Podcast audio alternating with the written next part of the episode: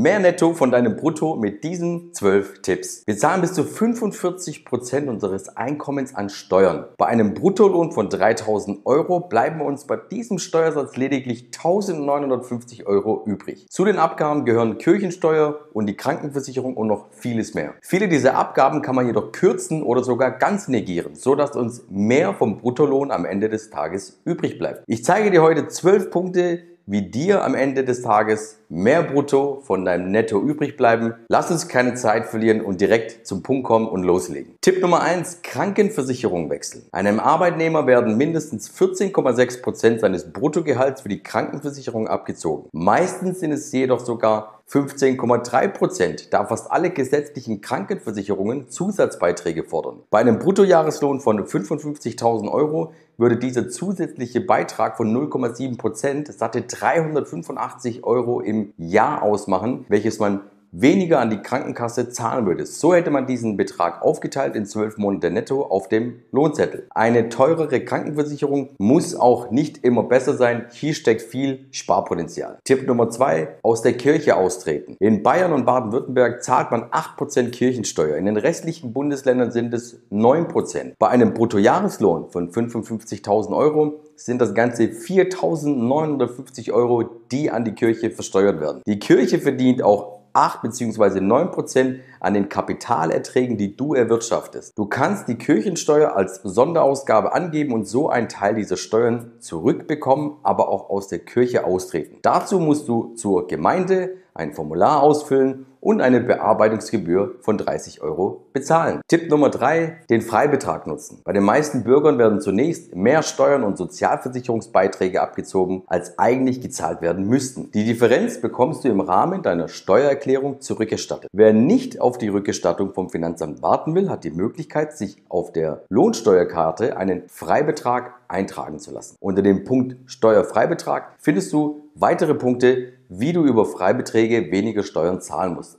Einige davon sind der Sparerpauschbetrag oder der Kinderfreibetrag. Tipp Nummer 4, Steuerklasse wechseln. Deine Steuerklasse nimmt direkten Einfluss auf dein Gehalt. Unter Umständen kannst du deine Steuerklasse wechseln und hast somit im Idealfall weniger Abzüge und dadurch ein höheres Nettogehalt. Tipp Nummer 5, Steuererklärung. Über die Steuererklärung kannst du nicht direkt deinen Nettolohn erhöhen, doch am Ende des Jahres wirst du höchstwahrscheinlich Steuern zurückbekommen. Der Durchschnitt der Steuern, die jeder Bürger über die Steuererklärung zurückbekam, lag bei 1027 Euro. Tipp Nummer 6, Geldwertenvorteil nutzen. Der Geldwertevorteil ist eine Leistung des Arbeitgebers, die er dem Arbeitnehmer zuzüglich zum Gehalt anbietet. Der Arbeitgeber kann dir monatlich ein Geschenk von bis zu 44 Euro machen, ohne diesen versteuern zu müssen. Viele Arbeitgeber nutzen dies, um ihren Angestellten ein Jobticket zu ermöglichen. Den steuerfreien Geschenk in Höhe von 44 Euro im Monat kannst du auch als einen Tankgutschein fordern. Viele Tankstellen bieten Geschenkgutscheine in Höhe von 44 Euro an. Genau aus diesem Grund schlag dies dies gerne bei deinem nächsten Gehaltsgespräch vor. Tipp Nummer 7. Zuschuss auf Miete und Fortbildung. Wenn du wegen der Arbeit in eine andere Stadt gezogen bist und wenn du aktuell eine doppelte Haushaltsführung hast, stehen die Chancen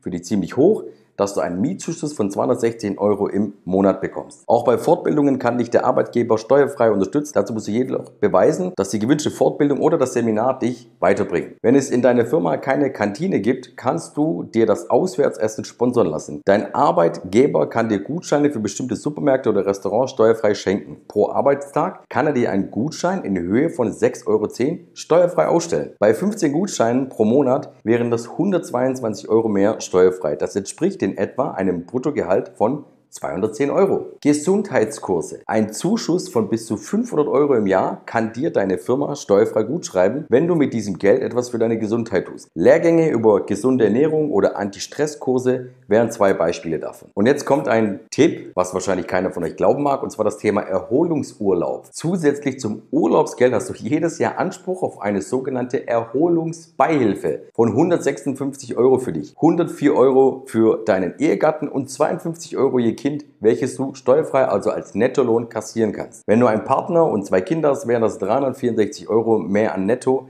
welches du bekommen könntest. Dein Arbeitgeber zahlt lediglich einen Pauschalsteuersatz von 25 Prozent auf deine Erholungsbeihilfe. Und dann haben wir das Thema, was so ziemlich viele von euch kennen dürfen, vermögenswirksame Leistungen mit bis zu 40 Euro im Monat. Kann der Arbeitgeber zum Vermögensaufbau des Arbeitnehmers beitragen, indem er für ihn einen Sparvertrag einzahlt. Das so Ersparte kann auf verschiedene Weisen angelegt werden. Ob du die Möglichkeit hast, vermögenswirksame Leistungen in Anspruch zu nehmen und wie hoch diese ausfallen, ist im Arbeits- oder Tarifvertrag geregelt. Und jetzt kommt ein Thema, wahrscheinlich werden mir das die meisten von euch nicht glauben. Zuschuss auf eine Feier. Für maximal zwei Feiern pro Jahr kann dir dein Arbeitgeber einen Zuschuss von bis zu 110 Euro je Feier steuerfrei auszahlen. Das waren sie also, meine 12 Tricks und Tipps, wie du mehr Netto aus deinem Brutto rausholen kannst. Ich hoffe, du kannst einige dieser Punkte anwenden und Steuern sparen. Solltest du Fragen haben oder noch ergänzend irgendwas dazu sagen, kannst du das hier in den Kommentaren unter diesem Video machen. Und für mehr Videos zum Thema Immobilien und Finanzen abonniere meinen Kanal Immotommy und aktiviere die Glocke, damit du immer up to date bleibst, wenn ein neues Video online geht.